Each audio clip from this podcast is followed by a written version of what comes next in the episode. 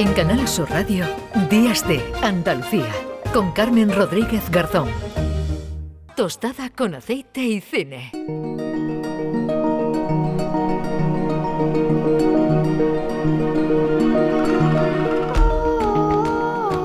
Diez de la mañana y 32 minutos. Eh, Juan Luis Artacho, ¿qué tal? Muy buenos días.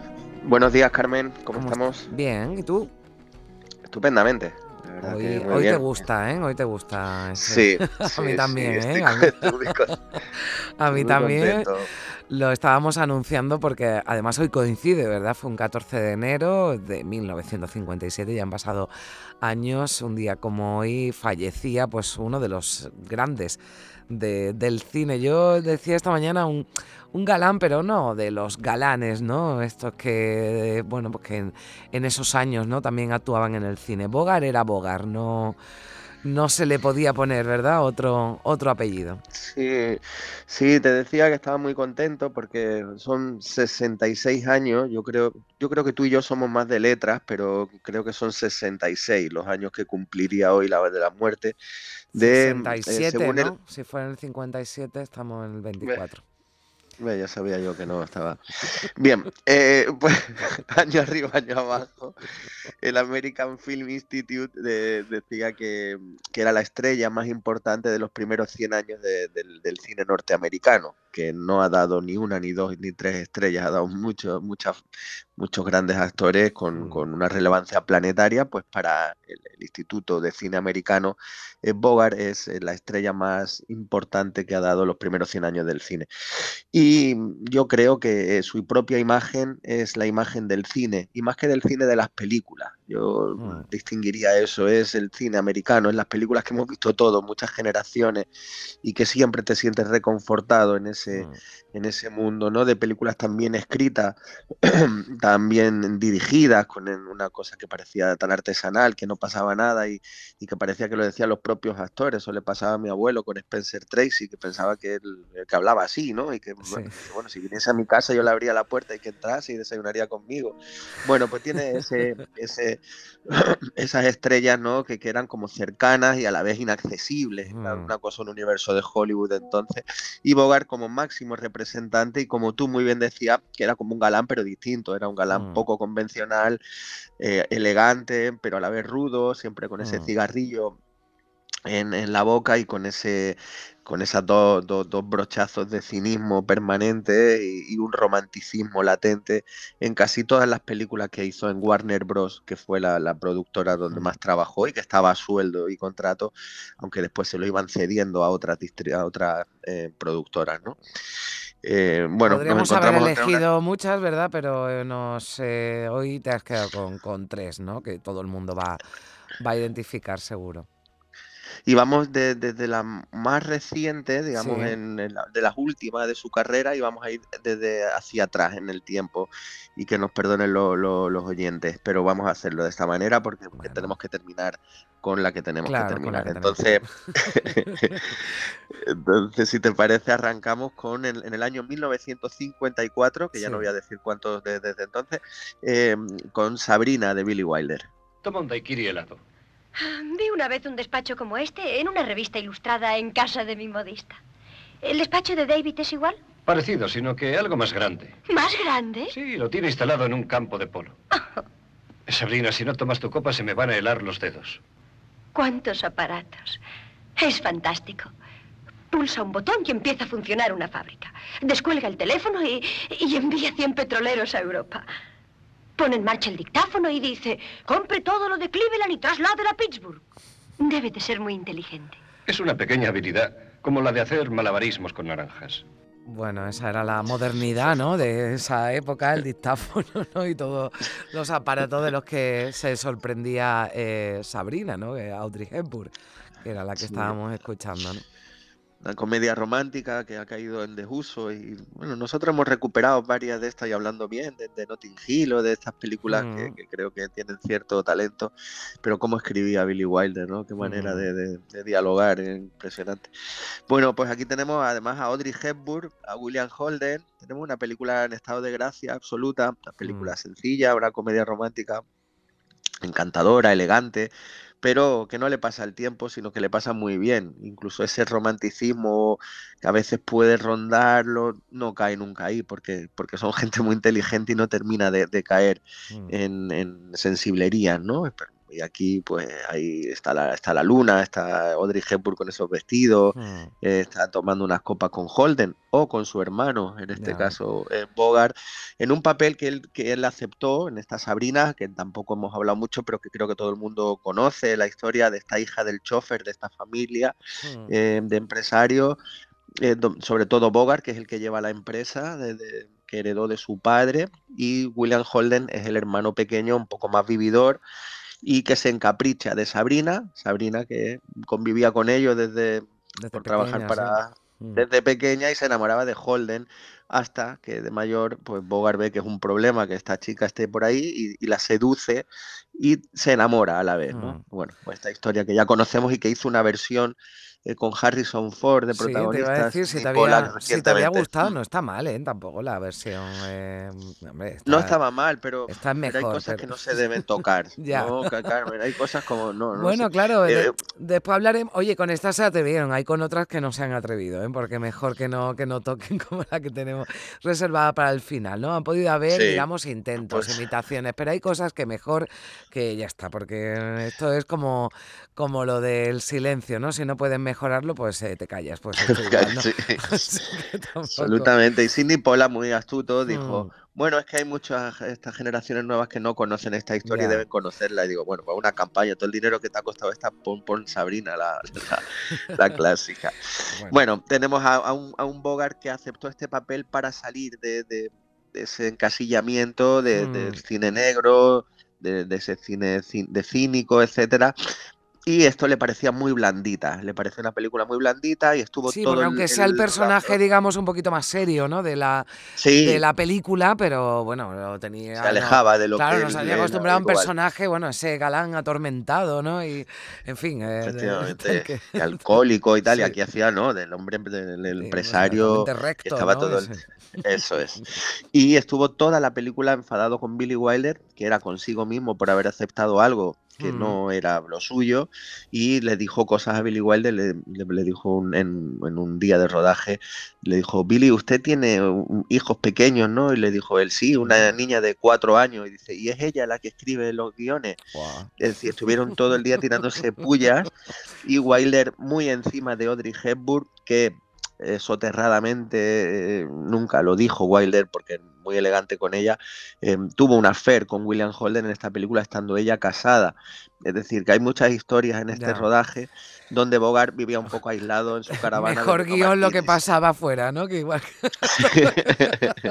lo que Por lo menos a la misma altura. Sí, sí. Bueno, seguimos. ¿Cuál es la siguiente? Nos vamos tres años eh, más atrás en el tiempo, 1951, eh, La Reina de África.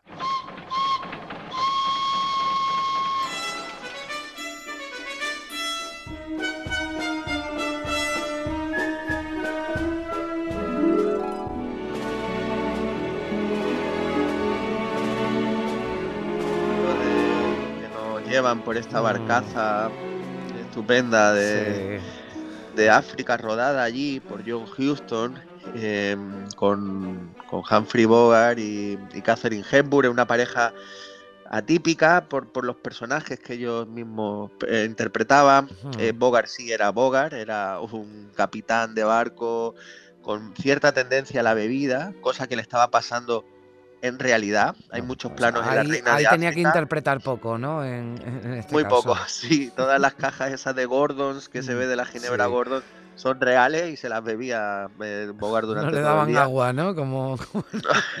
no, no, no, y de hecho tenían que sujetarlo por las piernas en los planos de, plano americano que se llama de tres cuartos o primeros planos, lo tenían que agarrar de las piernas porque se caía. Estaba mucho, parte del rodaje estaba alcoholizado, por eso murió tan joven, de 57 mm. 58 años, fue de un cáncer de esófago, pero bueno, digamos que fumaba y bebía bastante. Y otra cosa curiosa es que su última mujer, Loren Bacall, mm. es la que denomina al grupo de Sinatra, de Sammy Davis Jr., de Dean Martin, de este Rat Pack, ese nombre, esa denominación, mm. se lo da Loren Bacall. Le dice, ya te vas otra vez con tu grupo este, ¿no? del Rat Pack. Es decir, no, no eran unos amigos muy saludables, pero sí eran muy divertidos. Y volviendo a la Reina de África, donde John Huston rodó esta obra maestra, un milagro, un milagro que hizo John Huston sin ganas, porque él estaba eh, intentando cazar elefantes todo el día, como bien contó Peter Biertel en aquella novela, y que después hizo una película Clint Eastwood, que era eh, Corazón Blanco, Corazón, Cazador Blanco, Corazón Negro. Corazón Negro, sí. Y donde John Huston estaba preocupado para cazar elefantes. Y dice, oye, de Camila, la excusa para venir a África es hacer esta peliculita, ¿no? Y no le salió mal, ¿no?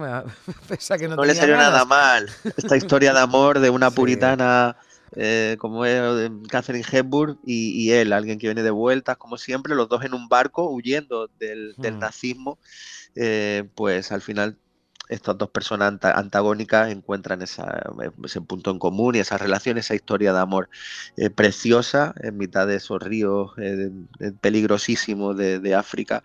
Y, bueno, todo lo que hay alrededor de la película, la mística que se creó y dos actores en estado de gracia, mm. el único Oscar de, Humphrey Bogart por esta película.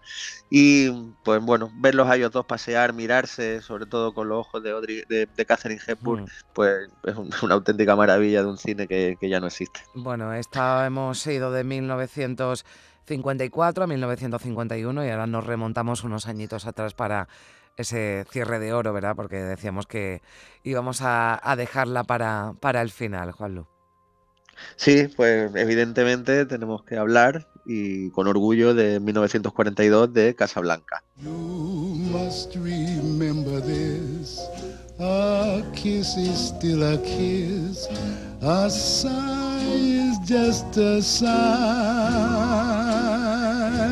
The fundamental things apply as time goes by. Aquí con las dos primeras notas ya nos trasladamos eh, directamente, ¿verdad?, a Marruecos, a, Casablanca y nos, eh, nos metemos de lleno en esta maravillosa película con una interpretación magistral de, de Humphrey Bogart. película de estudio eh, de Warner, tiene varias, Tener y no tener, El sueño eterno, etcétera. Y Michael Curtis, que te podía hacer un lunes un western, al lunes siguiente una mm. película de gángster o al día siguiente esta, esta gran película, quizás la película del siglo pasado, mm. eh, romántica, sentimental, cínica, divertida, tiene todo, aventura, juego, em, todo, todo. Es una película que, tiene frases como esta. Le dice, me desprecias, ¿verdad? Y le dice él, si llegara a pensar en ti, probablemente. Es decir, todo esto es, es una cosa maravillosa, hecha en estudio y, mm. Y bueno, pues este estudio, siempre hablamos con, yo con mucha nostalgia de, Hollywood, este de, estudios donde trabajaban a sueldo los mejores escritores que había del mundo, los grandes directores que vienen del mudo y saben rodar con imágenes como nunca nadie ha sabido hacer. Y, y bueno, después tiene algunos... del mudo los guiones eran... Eh, incisivos ¿eh? en algunos diálogos como ese que recordabas, ¿verdad? Sí, sí, claro, ellos tenían que contar en imágenes todo porque no tenían voces y, entonces todo tenía que entenderse a través de la imagen, ya después no tenías que camuflar nada con los diálogos. Eh, bueno, película absolutamente maravillosa que efectivamente hemos escuchado un poco el arranque de la canción y ya te apetece ponerte la película y quedarte allí a vivir. En el, en Café este maravilloso, ¿no? Donde todo pasa, cada rato matan a uno, vienen, juegan a la ruleta, él, pierde dinero para dárselo a alguien que, le va a servir porque no llega a fin de mes, etcétera, etcétera, ¿no? Eh, y sobre todo ver a Rick bebiendo martini por la noche solo, recordando su único momento de felicidad que fue con Ingrid Bergman en París. Bueno, maravillosa película. Vamos a eh, que no lo hemos hecho y a ver, eh, para, para, para, ver horas de película. Sabrina, la reina de África y Casablanca, venga. Pues yo me pondría, de tarde sería La Reina de África, una película muy luminosa y, sí, sería como la de las 5 de la tarde. Eh, pondría Sabrina por la tarde, tarde, noche, ya como anocheciendo un poquito, ¿eh? Siete y mm, pico. Siete y algo, vale Sí, y Casablanca por la noche para cantar la marsellesa de pie y como tiene que hacer. Para irse uno antes, eh, bueno, pues antes de, irse a, dormir y dormir feliz con Casablanca. Eh, gracias, eh, Juan Luis Artacho, por estos momentitos de recordando a Humphrey Bogart, del que se cumplen 67 años. Mira, es que además antes no he querido ya interrumpirte, pero decía, eh, la, hay números redondos y es del 54 va a ser 70 años, lo digo por eso. bueno, que Estoy seguro que es así. Hay que repasar un poquito las matemáticas, ¿eh? que no, Tengo que, todo va a ser ya la derivada y eso ya no llegué yo. Un beso fuerte, Juan Luis, cuídate, que te noto ahí a yo también, así que... Un beso fuerte. grande, Hasta la próxima semana. Adiós. Hasta luego.